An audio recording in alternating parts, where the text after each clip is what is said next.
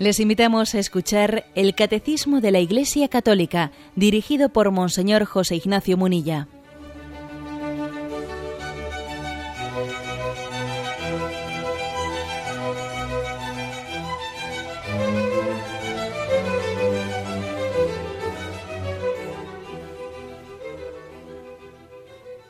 Un cordial saludo a todos los oyentes de Radio María.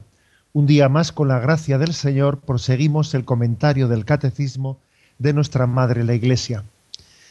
Y dentro de la parte del credo referida a Jesucristo, el Catecismo, a partir del punto 522, que es donde nos encontramos, va a comenzar a explicar los misterios de la infancia y de la vida oculta de Jesús. Después serán los misterios de la vida pública y después eh, su muerte y resurrección. Pero en el, punto 522 al 524, estos tres primeros puntos, tienen como título los preparativos. Se refiere los preparativos para su nacimiento, los preparativos para su llegada. Dice el primer punto, 522.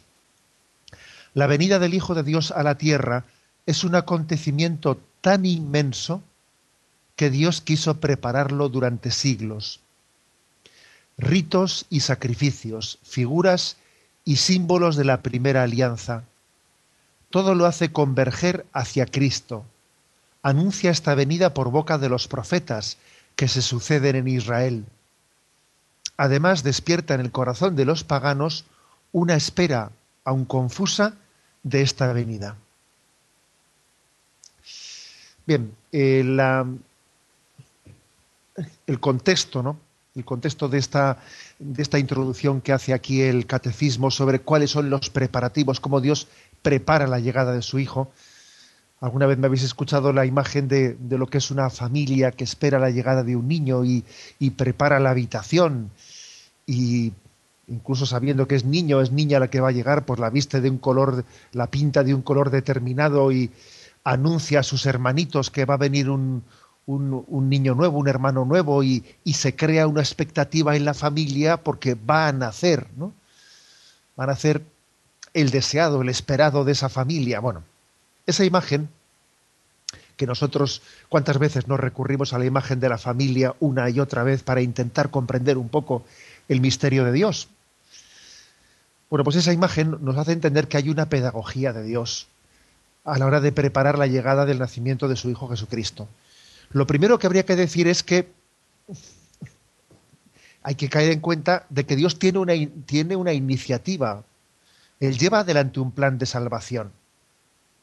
O sea, no podemos olvidar, y esto hoy en día es importante remarcarlo, ¿eh?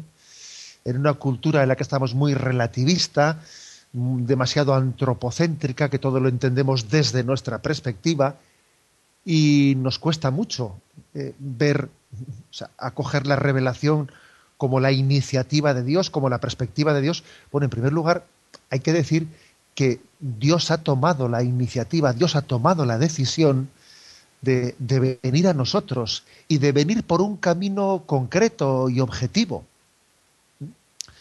Esto choca sin duda alguna con esa teoría del pluralismo religioso eh, que está extendido entre, eh, pues en esta cultura relativista, que viene a decir bueno, pues que todas las religiones son igualmente caminos válidos que los hombres pues han, han ido han ido creando bajo bueno, bajo más o menos no la inspiración de Dios los hombres han ido creando caminos para llegar a Dios. Y existe pues el camino cristiano el camino del Islam el camino de las religiones orientales no es una especie de pluralismo religioso en el que más o menos detrás de eso lo que hay es un democraticismo, como diciendo, ¿por qué va a haber un camino que sea más objetivo que los demás? No, cada uno se ha hecho un camino un poco desde su cultura y desde cada cultura existe una religión y bueno, pues a esto se le llama la teoría del pluralismo religioso, que en el fondo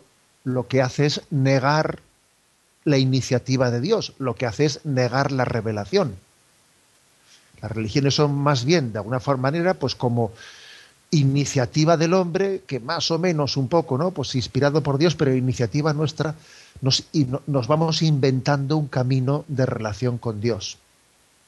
Bueno, pero claro, esta, esta forma de ver las cosas tan, digamos, democrática, ¿eh? democrática en el sentido de que no hay un camino eh, que tenga un valor objetivo, sino, bueno, pues existen en el fondo tantas religiones como personas, cada uno se eh, va construyendo una religión a su medida, etcétera. Fijaros que todo esto que estoy así un poco simplificando y caricaturizando, pero es la mentalidad del relativismo. ¿eh? La mentalidad del relativismo al final es esa. Hay tantas religiones como personas, y nos vamos, nos vamos haciendo un camino. Bueno, todo esto, esta mentalidad relativista, es ver la realidad, o sea, es pretender eh, conocer la realidad desde nuestro ángulo. Ya, pero es que hablar, o sea, comprender la religión desde el ángulo del hombre, pues es absolutamente limitado, ¿no? La, religiosidad parte de un parte de Dios creador del hombre y por lo tanto hay que partir de que el único Dios creador de cielo y tierra, el único Dios creador de, de todos los seres humanos, de todas las culturas,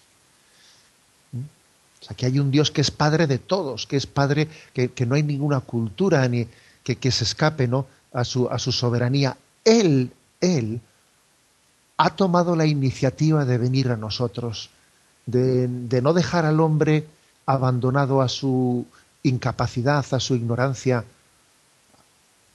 a su impotencia para poder conocer a Dios. ¿no? No, no le ha abandonado a su impotencia, sino que Dios ha decidido, en una decisión llena de misericordia, venir a nosotros y descubrirse y revelarse. Y eso lo ha hecho por un camino concreto. ¿Lo podía haber hecho por otro? Sí, lo podía haber hecho por otro. Eligió a Israel, un pueblo un pueblo que era un pueblo débil, porque fijaros que era Israel comparando pues con, eh, con Grecia o, con Roma, eh, no, era nada, pero eligió un camino concreto. ¿Podía haber elegido otro? Sí, podía haber elegido otro, pero eligió a Israel. En ese sentido le llamamos el pueblo elegido para, para revelarse a nosotros. Bueno, como veis, esto, esto cambia mucho la perspectiva relativista, ¿eh? esta perspectiva relativista del pluralismo religioso, el que existen en el que todas las religiones en principio tienen el mismo valor para descubrirnos el rostro de Dios, pues claro que lo cambia. La iniciativa viene de Dios. Alguno diría, bueno, pues que eso no es democrático. Yo le voy a decir a Dios que revelarse no es democrático, porque claro, tú has elegido, ¿eh? has elegido el pueblo de Israel y ¿por qué no has elegido otro? Eso no es democrático porque no nos ha consultado. Dios no nos ha consultado eh, a través de dónde iba a revelarse. Bueno, y como os podéis imaginar, pues hombre, pues nos da la risa eh, cuando, cuando planteamos o proyectamos en Dios este tipo de conceptos, como si, eh, como si aquí lo democrático pues fuese que, que, que en principio todos los caminos inventados por el hombre tengan el mismo valor. Oiga usted, pues eso es absurdo. Bien. Bueno, pues si, Dios ha decidido revelarse, si Él lleva eh, adelante esa iniciativa de encuentro con el hombre, lo que viene a decir este punto 522 del catecismo es que Él prepara el encuentro, Él lo prepara. Hay una pedagogía. Una pedagogía porque, claro, la, noticia de que Dios viene a nosotros es tan grande, eh, es el acontecimiento central de la historia, es muy, muy significativo el hecho de que el calendario cristiano se haya datado, se haya eh, fechado desde la llegada de Cristo. Es tan grande esa noticia que lógicamente tenía que ser preparada, porque si no fuese preparada no habría capacidad de acoger eso que Dios te quiere dar, ¿no? Y toda la historia del Antiguo Testamento es una larga preparación para la llegada de Jesucristo era necesario que alguien estuviese bien preparado para acogerle. El resto de Israel, que se llama, ¿no? María, la figura de María, hubiese sido impensable si no hubiese habido una historia de preparación en Israel. Hay que decir que María es un don de Dios para, para la llegada de su Hijo, pero además de ser un don de Dios es también un fruto de Israel o sea, la, prueba de que la preparación de Dios en Israel pues fue una preparación que tuvo fruto, aunque es verdad que, también tuvo muchos, eh, pues, pues muchos fracasos, pero tuvo muchos frutos.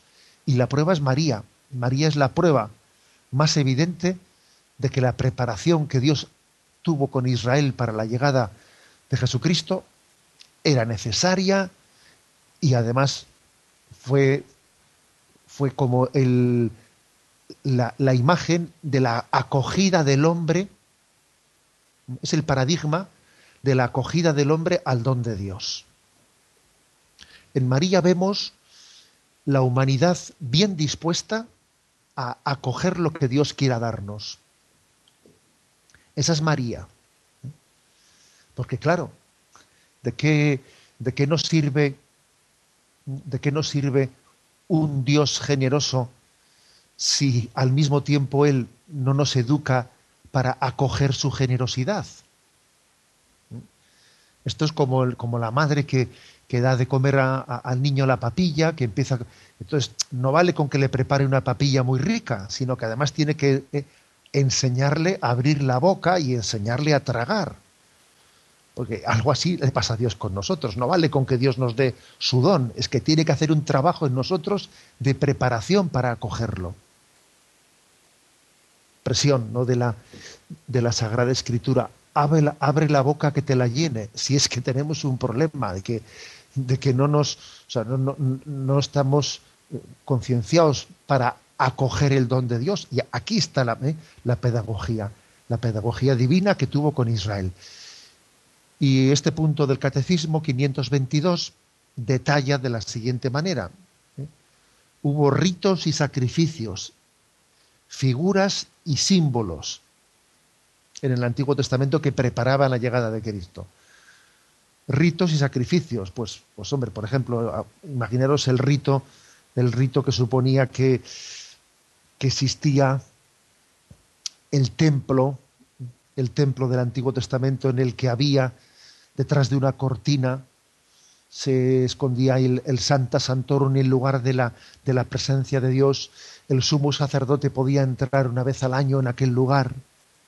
Aquel rito, por poner un ejemplo, ¿eh? porque son muchísimos los ritos, aquel rito, por poner un ejemplo, pues estaba prefigurando que Jesús es el templo de Dios, eh, Él es el Santa Santorum, Él es el Santo de los Santos, en Él habita la plenitud de la divinidad. Y Jesús es el sumo sacerdote que puede entrar ¿no? en el misterio de Dios. O, por ejemplo, la imagen del Cordero Pascual, de ese Cordero eh, sacrificado con cuya sangre, con la, sangre del cordero, pues el dintel, el dintel de las puertas es, es marcado para que eh, los hijos de Israel salgan, salgan liberados de la esclavitud de Egipto. Y esa sangre de ese cordero que les libra de la muerte, porque los primogénitos de, de, Egipto iban a ser sacrificados, esa sangre que les libra de la muerte es imagen de la sangre de Cristo. Es decir, todo era preparación para la llegada de Jesús figuras y símbolos. Pues eh, imaginaros, por ejemplo, la, figura de, mm, de esa serpiente elevada sobre un palo en el desierto, una, una serpiente elevada sobre, sobre, ese palo que era imagen de Jesús crucificado que elevado sana a aquellos que le miran con fe, eh, la imagen de la zarza ardiente, o sea, podíamos, hacer toda una lectura ¿eh? del Antiguo Testamento en clave de preparación para la llegada de Jesucristo. Incluso, termina el punto 522 diciendo, incluso, aunque es verdad que Dios eligió un camino concreto, el camino de Israel, que supone, supone creer en la objetividad de la revelación, pero Dios no abandonó al resto de los pueblos. Dios no abandona al resto de los pueblos. Es decir, es una elección de un camino concreto, pero no, no es una elección que sea insensible al resto de los pueblos, porque Israel ha sido, ha sido escogida como el pueblo elegido para ser servidora del resto de la humanidad, para ser servidora. Y además, al mismo tiempo, ese don de la revelación ha también suscitado ha sembrado semillas de esa preparación en el resto de los pueblos, ¿no? de los pueblos paganos. Por ejemplo, aquí dice que despierta fuera de Israel, en el corazón de los paganos, una espera, aunque confusa. Ese, ese episodio de los tres magos de Oriente que se acercan a, a, buscar a, a, ese niño que ha nacido porque ha han sido guiados por una estrella. Ese episodio es muy eh, pues significativo, es muy paradigmático de cómo también la búsqueda de Dios se da fuera del pueblo de Israel y cómo también Dios, aunque sea de una manera más confusa, pero Dios también suscita en los pueblos paganos un deseo de conocer a Dios, un deseo de acercarse a Israel. Bueno, y ahí estamos nosotros, que los que estamos aquí mayoritariamente, vamos, por no decir casi todos los oyentes de este programa, pues formamos parte de, estas culturas en un tiempo paganas que nos acercamos ¿no? a, a Israel para descubrir que Israel era el pueblo elegido a través del cual Yahvé se, se revelaba. Nosotros tenemos algo también de magos de Oriente, más bien nosotros de Occidente, magos de Occidente que han conocido, han tenido noticia que una estrella ha nacido y existía la creencia de que cuando nacía una estrella, con ella nacía un profeta. Bueno, ya sabéis que eso de nacer una estrella pues eh, es sinónimo, hoy en día lo sabemos, de que su luz llega a la Tierra. Porque una, estrella ha podido ser, o ha podido ser creada hace millones de años, ¿no? Y todavía su luz no ha llegado eh, a la Tierra, hace miles de millones de años. Bueno, pues cuando se dice nace una estrella, es su luz ha llegado a la Tierra. Bueno, pues en esa creencia, al ver que una, luz, una estrella muy potente había comenzado a lucir, esos magos se pusieron en camino hasta Belén. Bueno, es todo un signo. Es todo un signo de que la luz de Dios llega a la tierra, de que la revelación llega, llega hasta, hasta nosotros. Y nosotros formamos parte de, ese, de, esos paganos que nos, nos enriquecemos con la misericordia que Dios ha mostrado con toda la humanidad a través de Israel. Tenemos un momento de reflexión y continuamos enseguida.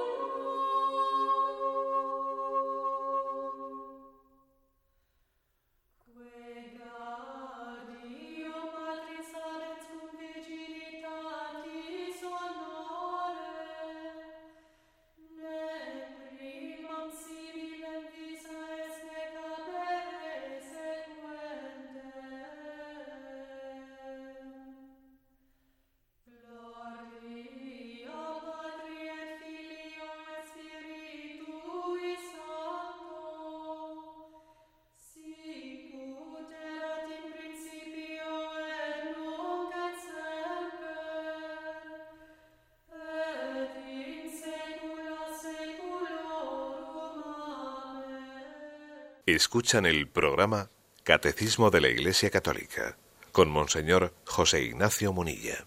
Pasamos al punto 523 dentro de este apartado de los preparativos, los preparativos de la revelación de la llegada de Jesucristo. El punto 523 se centra en Juan Bautista y dice, San Juan Bautista es el precursor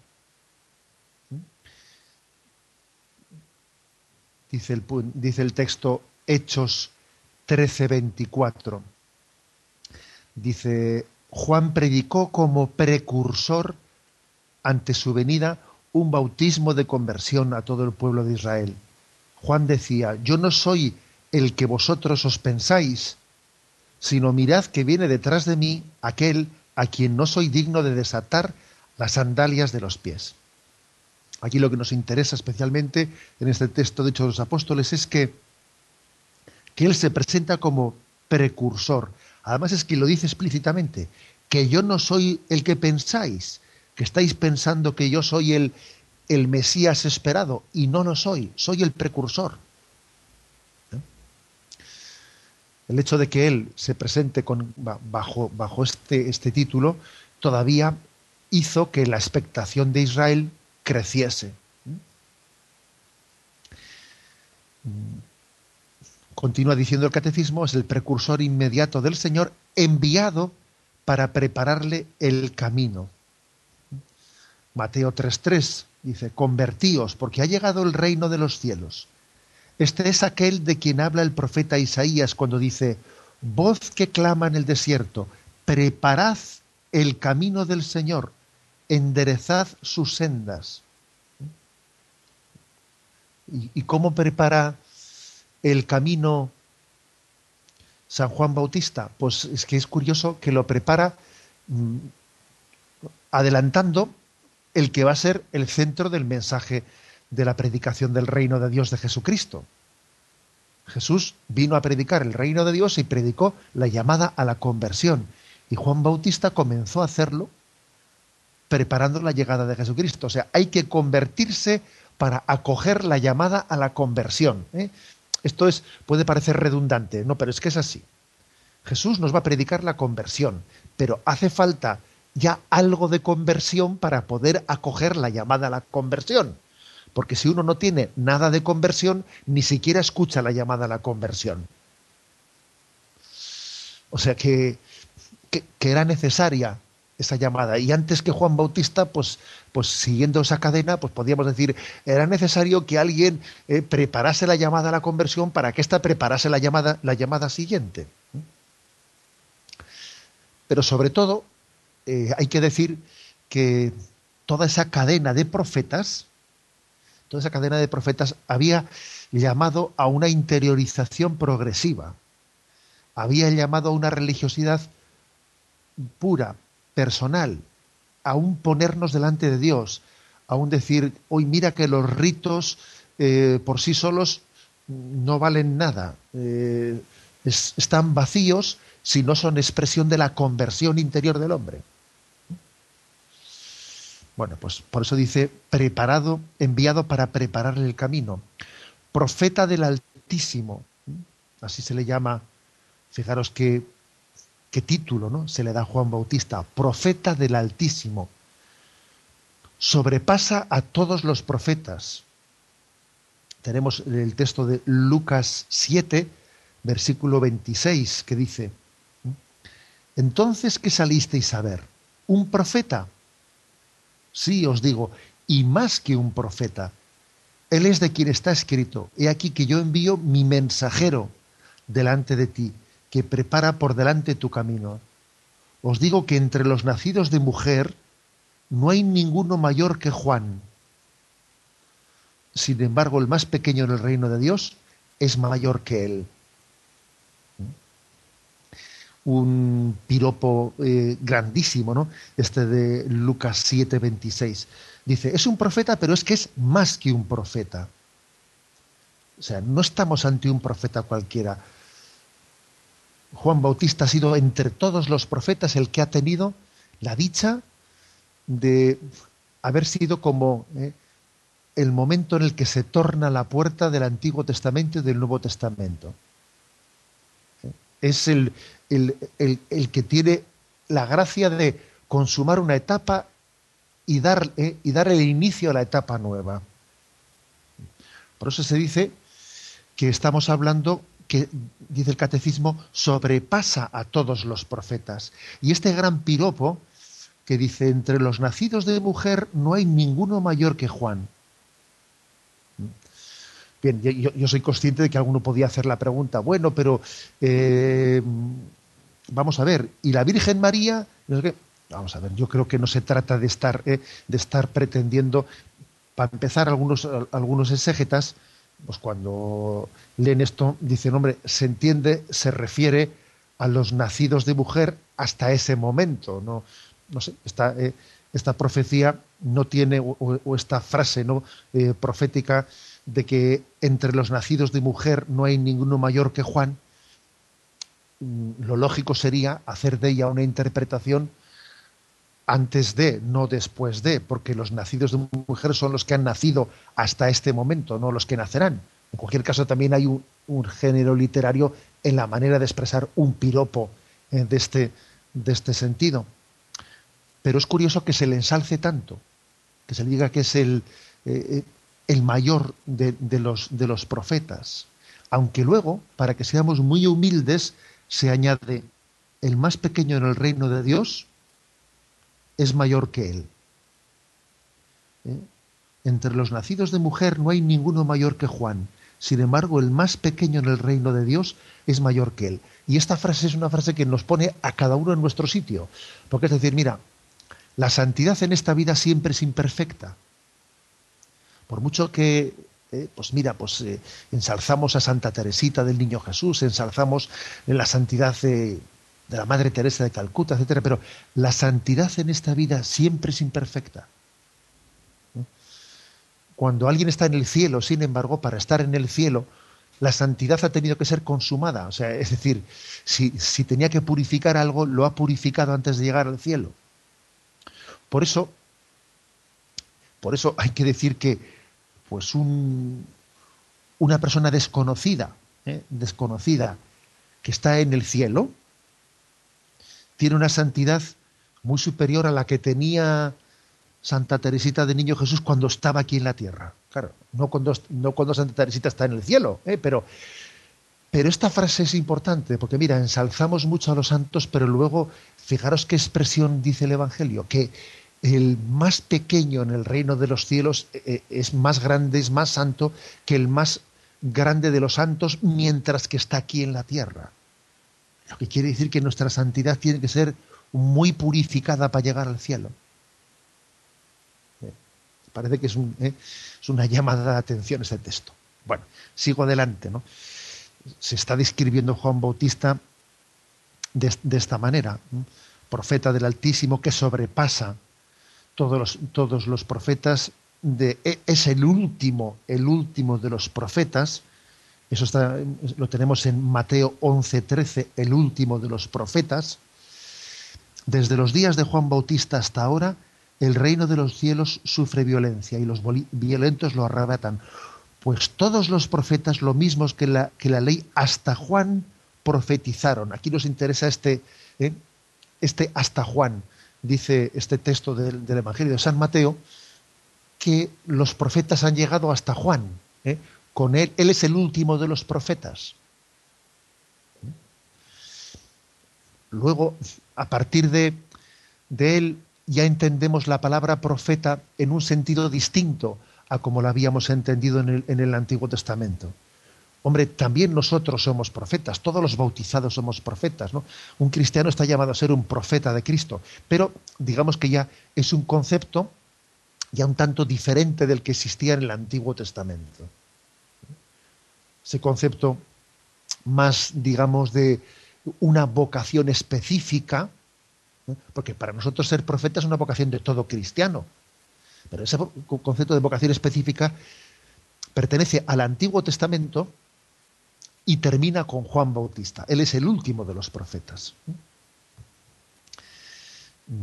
Inaugura el Evangelio, ¿eh? otro texto que, otra, otra llamada de atención que tenemos en Hechos 1.22. Conviene pues que de entre los hombres que anduvieron con todos, perdón, a partir del bautismo de Juan hasta el día en que nos fue llevado, uno de ellos sea testigo de la resurrección. Haberme liado un poco. El, texto de Hechos 1.22 está hablando de que van a elegir un apóstol que, eh, que supla la ausencia de, Judas. Y dicen, a ver, ¿cómo elegimos ese apóstol para suplir a Judas? y dicen, bueno, pues conviene que entre, entre nosotros, entre los que estuvieron con Cristo, eh, y, dice lo siguiente, fijaros, a partir del bautismo de Juan hasta el día en que Jesús fue llevado de entre nosotros, ¿eh? alguien que, que estuviese con Jesús. Es curioso que en este texto se diga que para poder ser apóstol había que haber sido testigo de, Jesús, pues no de la vida oculta, que de la vida oculta no fueron testigos los apóstoles, sino desde el, desde el bautismo de, de Jesús por, por, Juan en el río Jordán hasta que Jesús ascendió a los cielos. ¿no? Ese es el periodo, dice aquí, en el que los apóstoles fueron testigos de la vida de Cristo. Fijaros si tiene importancia esa figura de Juan Bautista. Porque fue desde él, desde su encuentro con Cristo en el río Jordán, hasta la ascensión de Cristo a los cielos. Eh, de eso fueron testigos los apóstoles. Bien, sigo adelante, voy, a, abreviando. ¿no? Mm, dice, desde el seno de su madre saluda la venida de Cristo y encuentra su alegría en ser amigo del esposo, a quien señala como el Cordero de Dios que quita el pecado del mundo. Perdón, precediendo a Jesús con el espíritu y el poder de Elías, da testimonio de él mediante su predicación, su bautismo de conversión y finalmente con su martirio. ¿eh? También su martirio ¿eh? es un testimonio de Jesucristo. Juan Bautista predicó de muchas maneras la llegada de Jesús, pero la, predicación más consumada que hizo fue su martirio. Fue, predicó con su vida que existe una verdad. Y, esa, eh, la predicación de esa verdad, y en concreto de, esa verdad moral del matrimonio, fue la que le llevó al martirio. Me hace gracia, por cierto, el hecho de que hoy en día exista ¿no? este relativismo con respecto al matrimonio, parece que no se le da ninguna importancia a la, eh, pues a la ruptura del matrimonio, a que alguien eh, pues abandone a su esposa y, coja otra, etcétera, etcétera, ¿no? Como si eso, como si, digamos, el, un pensamiento maduro tuviese que asumir tal, tal cosa, ¿no? Y uno dice, pues fíjate tú, si San Juan Bautista, ¿no? hubiese vivido hoy en día, en el siglo XXI, se hubiese podido ahorrar su martirio, porque resulta que le cortaron la cabeza pues por haber, por haber denunciado, ¿no? Por haber desenmascarado aquella, aquella vida pecaminosa de Herodes que, que, estaba con la que no era su mujer. Parece que en esta teoría relativista uno dice, pues fíjate tú, San Juan Bautista se podía haber ¿eh? ahorrado su martirio si hubiese asumido nuestra mentalidad relativista. Bueno, cierro el paréntesis. Aquí lo, importante es que entendamos a, a, Juan Bautista, incluyendo su muerte martirial, como un testimonio, un testigo de la llegada de Jesucristo. Tenemos un momento de reflexión y continuaremos enseguida.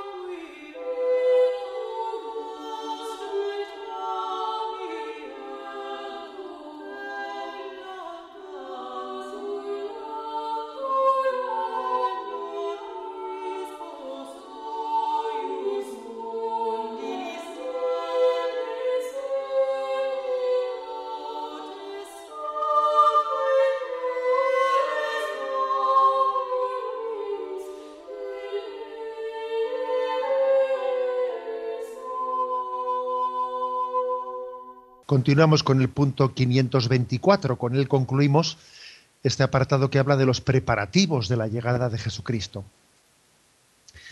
Después de haber hablado del punto anterior de San Juan Bautista, dice, al celebrar anualmente la liturgia del Adviento, la Iglesia actualiza esta espera del Mesías, participando en la larga preparación de la primera venida del Salvador los fieles renuevan el ardiente deseo de su segunda venida.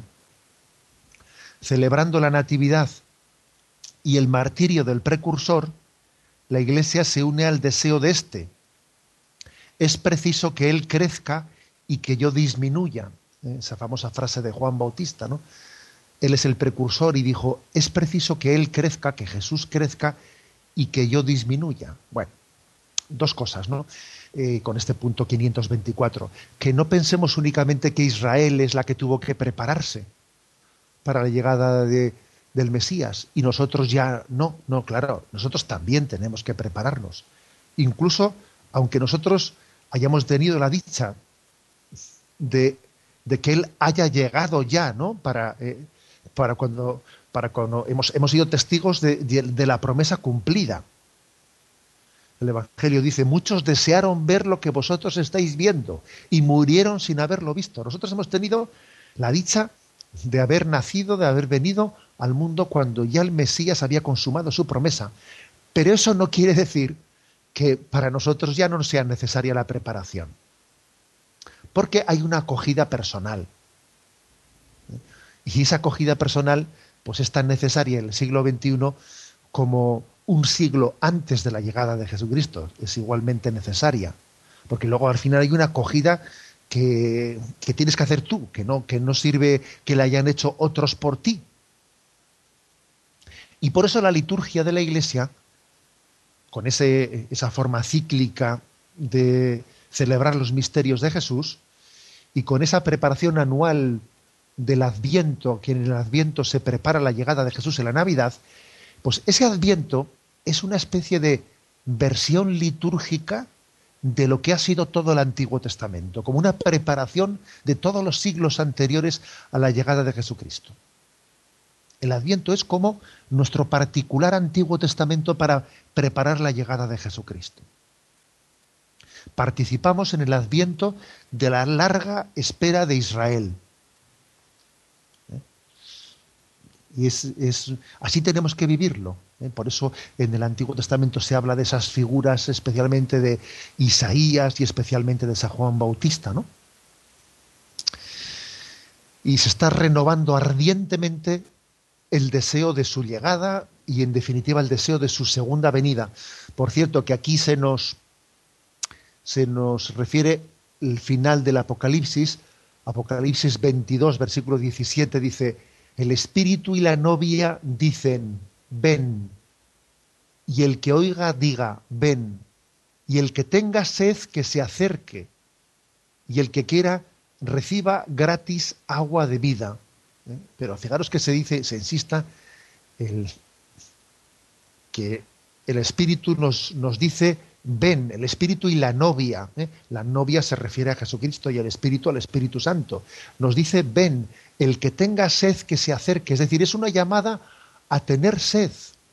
Es una llamada a buscar a Dios.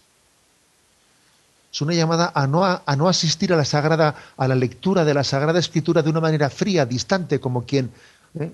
termina, concluye la Biblia diciendo, mm, ten sed y beberás gratis el agua de la vida, pero tu, tu mayor problema puede ser no tener sed. Leer la Biblia, escuchar el relato de la revelación como quien escucha una historia que no va con él. Eso puede ser tu mayor desgracia. Por eso la Sagrada Escritura termina diciendo, Amén, ven Señor Jesús. O sea, es decir, mm, lo deseo con toda mi alma. Y Señor, pido que aumentes mi deseo, el deseo de tu llegada. Me parece muy, muy significativo y pedagógico cómo termina la Sagrada Escritura. Coged si tenéis en vuestra casa el libro de la Sagrada Escritura y ved cómo el libro del Apocalipsis termina con esta expresión. ¿eh? El espíritu y la novia dicen, ven, y el que oiga diga, ven. Tú también tienes que decir, ven. Y el que tenga sed, que se acerque y que beba, ¿eh? que reciba gratis el agua de la vida. Ven, Señor Jesús. Es que esto, es que esta conclusión eh, de la Sagrada Escritura eh, es totalmente reveladora de cómo Dios nos ha preparado para recoger su revelación, y valga la redundancia. Y, y sin ello, sin ello, pues Dios derrama su gracia y nosotros no tenemos el vaso para, para poderla acoger. Necesitamos acoger la gracia que Dios derrama. ¿Cómo hacerlo? ¿Eh? ¿Cómo hacer esto? Pues eh, nos dice aquí el catecismo, celebrando la natividad y el martirio del precursor, la Iglesia se une al deseo de este, del precursor. Es preciso que Él crezca y que yo disminuya. Es decir, ese sentimiento que tuvo Juan Bautista, un sentimiento de humildad, de decir, a ver, ¿yo cómo preparo la llegada de Cristo? Es preciso que Él crezca y que yo disminuya. He ahí, he ahí la actitud propia y adecuada de quien está esperando la llegada de Cristo. Es decir, que Cristo adquiera el puesto central de mi vida y que yo, mi yo, mi ego, para eso tienen que dejarle el sitio porque lo que no se puede ser es un ego ególatra, un egocentrista, ¿no? Y al mismo tiempo decir que venga el Salvador, no, es que es imposible. Conviene que él crezca y que yo disminuya. Esa frase de Juan Bautista no únicamente la dijo él porque resulta que era el último de los profetas, no, no, es una frase perfectamente aplicable a cada uno de nosotros. Es que si yo no disminuyo, entre comillas, si yo no busco el último puesto, si yo no no muero al hombre viejo, si yo no abrazo la ley de la humildad y de la cruz, él, no le dejo sitio para que venga, él no reinará, porque lo que está reinando es mi amor propio, ¿eh? mi amor propio, mi egocentrismo. Eh, la, ley de la humildad, la ley del abajamiento es total, es lo que dice el Evangelio. Cuando te inviten a un banquete, elige el último puesto y los que se humillen serán ensalzados. O sea que nos Juan Bautista nos está enseñando cómo acoger, cómo hacer un preparativo para la llegada de Dios, ¿no? El preparativo de destronarnos, ¿eh? porque nos hemos autocoronado, ¿no? Como si fuésemos, como si yo fuese el rey de todo, como todo tiene que girar en torno a mí, ¿no? Nuestro pecado de egoísmo consiste en que nos autoerigimos en, en reyezuelos y todo tiene que girar en torno a mí. Bueno, pues mira, aquí lo que hay que hacer es autopegarnos un autogolpe de Estado. ¿eh? Y un autogolpe de Estado es, de alguna manera, destronarnos de, ese trono ridículo en el que, que hemos, nos hemos hecho ególatras. Y, dejar que Él reine, que Él crezca y que nosotros disminuyamos. Que ojo, que esto no va en absoluto en contra de la dignidad del hombre, porque cuanto cuanto más reine Cristo en nuestra vida y cuanto más pequeños seamos ante Él, entonces es cuando, el hombre crece en dignidad. Y nunca el hombre es más hombre como cuando está de rodillas delante de Dios. Esta, eh, esta convicción ¿no? de la Sagrada Escritura, nunca el hombre es más digno que cuando está de rodillas delante de Dios. No, tengamos miedo a la humildad, que la humildad no, no le roba al hombre dignidad, todo lo contrario. Bueno, pues esta es la figura de, San Juan Bautista, que, históricamente fue el que tuvo el cometido de, concluir todo el preparativo para la llegada de Jesucristo del Antiguo Testamento, pero que sigue siendo para nosotros un referente de cómo yo ahora personalmente eh, en el día a día y, también en la preparación litúrgica anual a la llegada de Jesucristo, cómo nosotros, con qué actitudes ¿no? nos preparamos a la llegada del Salvador. Lo dejamos aquí, damos paso a la intervención de los oyentes. Podéis llamar para formular vuestras preguntas al teléfono 917 107 700. 917 107 700.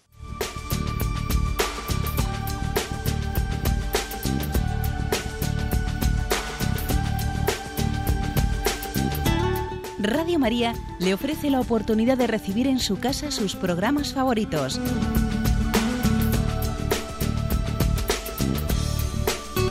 Ahora lo puede hacer a través de nuestra página web www.radiomaria.es o bien llamándonos al 902 500 518. 902 500 518.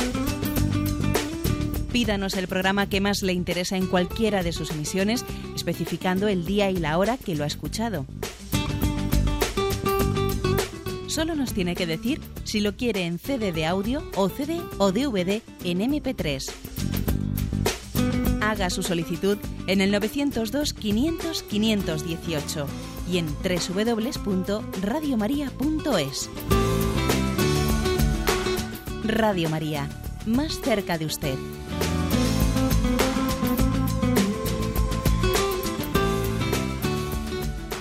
Sí, buenos días. ¿Con quién hablamos? Hola, ¿qué tal? Buenos días. Me llamo María Dolores Morente. Adelante, María Dolores. Mm, muchas gracias por su programa, porque he aprendido más con este programa que lo que llevo con la vida religiosa. Vale, mi pregunta es la siguiente. Tenía el otro día un conflicto con mi hermana, un conflicto, bueno, una que solamente hay una virgen, con distintos rostros, con distintos nombres, pero solamente hay una virgen. Solo la Virgen María, no está la Virgen de Guadalupe, ni la Virgen del Pilar, ni... ¿Vale? Sí, de acuerdo. Muy bien, bueno, pues de salud. Vamos a, pues, obviamente es así. ¿eh? pues eh, la Virgen María tiene advocaciones.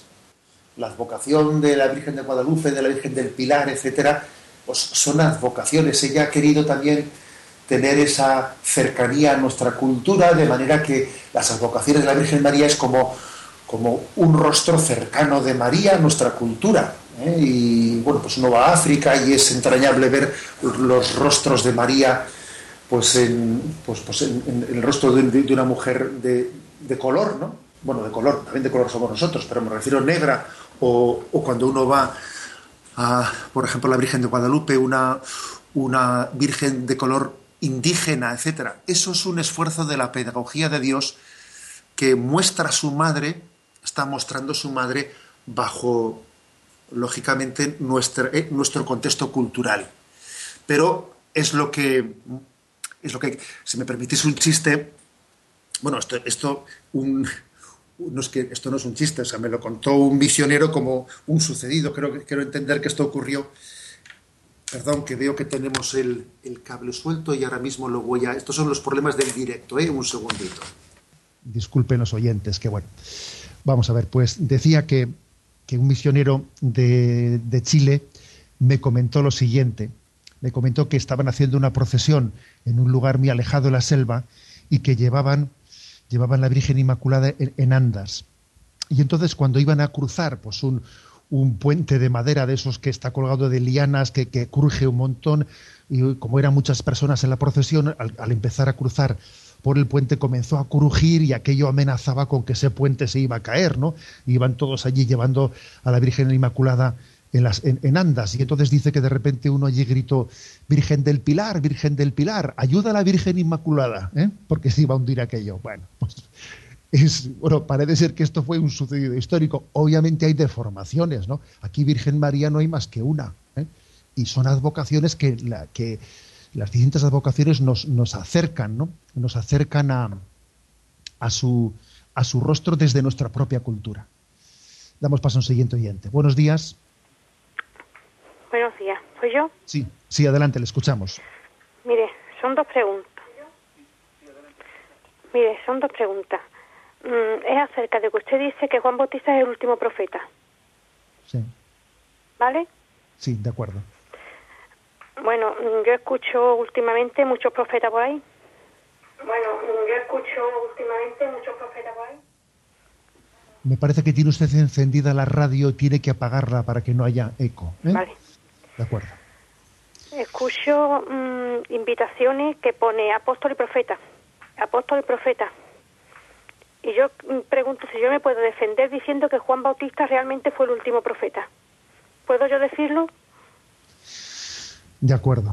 Pues sí, puede usted decirlo y vamos a ver, eh, es verdad que la palabra profeta pues puede ser utilizada en, en, sentidos amplios, como también la palabra apóstol. Hombre, nosotros también tenemos que ser apóstoles, pero está claro que en el sentido estricto de la palabra apóstol, los apóstoles fueron doce.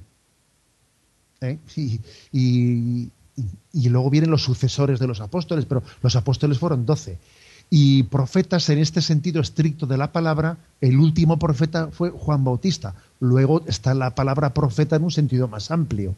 ¿eh? Claro, cuando, hoy en día uno me dice es que, es que hay un profeta, sí, también yo soy profeta y también tú eres profeta, o sea, todos los cristianos somos, ¿eh? todos los bautizados estamos llamados a ser profetas de Cristo, pero en el sentido estricto de la palabra, apóstol, o el sentido estricto de la palabra, pues profeta, se puede decir que apóstoles fueron los doce apóstoles y, y profeta, el último fue Juan Bautista.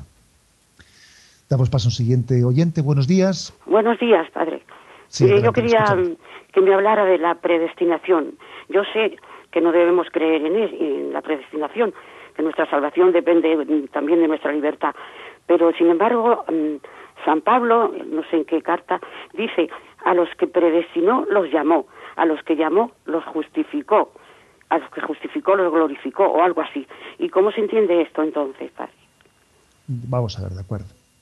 Bien, también aquí hay que decir eh, Mm, hay que decir que la palabra, mm, ese texto que está, que ha dicho usted, lo estoy viendo que está en Romanos, Romanos 8:29. ¿eh?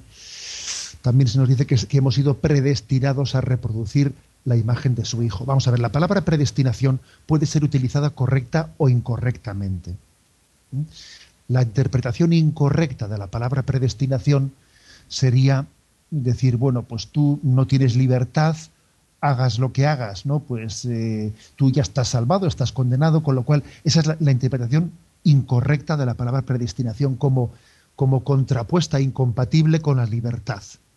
Pero hay, hay un concepto correcto de predestinación, que es, es decir, que es la voluntad salvífica de Dios. Dios desde siempre nos ha predestinado, como os he dicho en este texto de Romanos 8:29, nos ha predestinado a, a ser santos o sea, eh, su voluntad salvífica es esa. Luego otra cosa es que nosotros eh, colaboremos con él o no colaboremos, pero decir en este texto, en este, en este sentido, ¿no? de Romanos 8:29, o también el otro texto que usted ha aducido, eh, a los que eligió los predestinó, se refiere a que la elección de Dios nos ha dado la gracia, nos ha dado la gracia, pues para poder ser santos. Luego otra cosa es que nosotros la acojamos o la rechacemos, ¿no? Pero no, se limitó a elegirnos, sino que nos dio la gracia. Por eso podemos decir, a los que eligió los predestinó. Sí, nos dio la gracia para, pero, pero yo puedo rechazar esa gracia. ¿eh? Ese es el drama de la libertad. Damos paso a un siguiente oyente. Buenos días. Buenos días, monseñor. Sí, le escuchamos. Sí, mire, le doy las gracias por el programa que tiene. Estoy aquí convaleciente de un tumor en la cabeza que me han operado y tengo muchas limitaciones y tengo que tener una dosis grandísima de humildad porque ya no me puedo valer por mí misma, porque se me paraliza la parte izquierda, por el tumor lo tengo en la derecha, lo tenía y se paraliza. Entonces, mm, quisiera darles las gracias por este programa y por Radio María que se extiende a todo el mundo, pero que tengo tantas ganas de vivir, tanto amor a Dios que me que bueno, que yo no sé si será euforia o qué será, pero estoy, estoy encantada de vivir y darle gracias por las mañanas al Señor en este espacio que tengo de mi cocinita, con ustedes, después el rosario, después la misa y después comulgo. Estoy encantada de la vida. ¿No será que esta gracia y este amor, desde que de todas las células de mi cuerpo, desde que mis padres me engendraron con la gracia de Dios, Él tanto nos quiere y nos ama que esta alegría de vivir, no sé, no será eh, tremendo. Yo digo a veces, Señor, será euforia, será que, pero es que yo le quiero. Porque como me pasa como San Agustín, que me leí las confesiones y digo, ay, Dios mío, Rey mío, tesoro mío, si estás en cada célula de aquí, de allá, del otro lado. Entonces por eso estoy tan contenta y tan feliz que no será un poco así, Padre Monilla, que igual tengo yo esta euforia y no, no será buena o es que amo tanto de verdad al Señor, que igual digo, pues mira, pues es precioso vivir cada día y darle gracias por el día que me regala cada, cada mañana que me levanto. ¿Será posible que me conteste si es, es normal, si es que, de verdad tengo que amarle así? Mire, pues yo creo que a nosotros lo que nos toca es también eh, acoger su testimonio y, y, darnos cuenta de que la alegría, la alegría cristiana no es una euforia, ¿sabe usted? La alegría cristiana es vivir el momento presente y abrazarlo con plena confianza. Que eso es mucho más que una euforia. Porque mire, a usted le puede ocurrir que dentro de esa enfermedad que está llevando, le puede ocurrir perfectamente que haya, que tenga otra fase distinta, ¿no? En su enfermedad en la que, bueno, pues imagínese que determinada eh, pues determinados efectos secundarios de una quimioterapia o lo que sea, pues le dejen a usted aplanada, ¿eh? le dejen a usted aplanada, podría ocurrir tal cosa. Y, sin embargo, no por eso las razones para la esperanza y la alegría dejan de estar presentes. ¿eh? Que, que pueda haber algún aspecto psicológico que en un momento determinado nos, haga más fácil o más difícil percibir la alegría del don de la vida, sí, pero pero mire usted, es que, mm, es que las cosas no, no son según nosotros las percibimos, sino, sino según son. ¿eh? El otro día me, eh, me, comentaron, una carmelita descalza me comentó un texto de San Juan de la Cruz que dice, ¿no? A veces cuando hay noches oscuras hay que aplicar la voluntad para que lo que es lo parezca. Eh, a veces hay noches oscuras, ¿no? Y en esas noches oscuras hay que aplicar nuestra voluntad para que lo que es lo parezca. Y lo que es, porque Dios es un don, Dios es alegría, Dios es esperanza. Y cuando tenemos noches oscuras hay que esforzarse para que lo que es nos lo parezca así.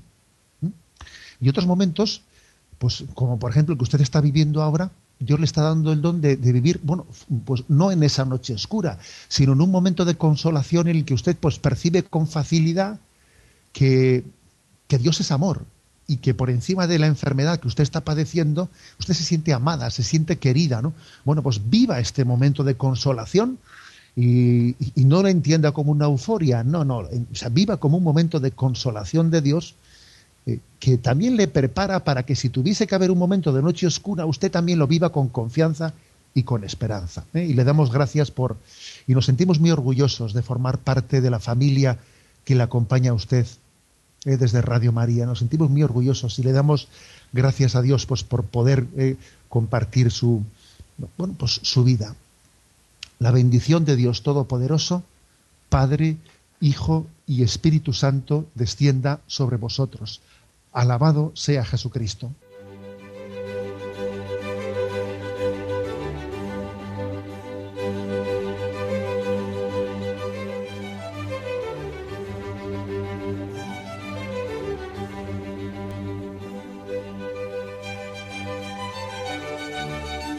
Han escuchado en Radio María el Catecismo de la Iglesia Católica, un programa dirigido por Monseñor José Ignacio Munilla.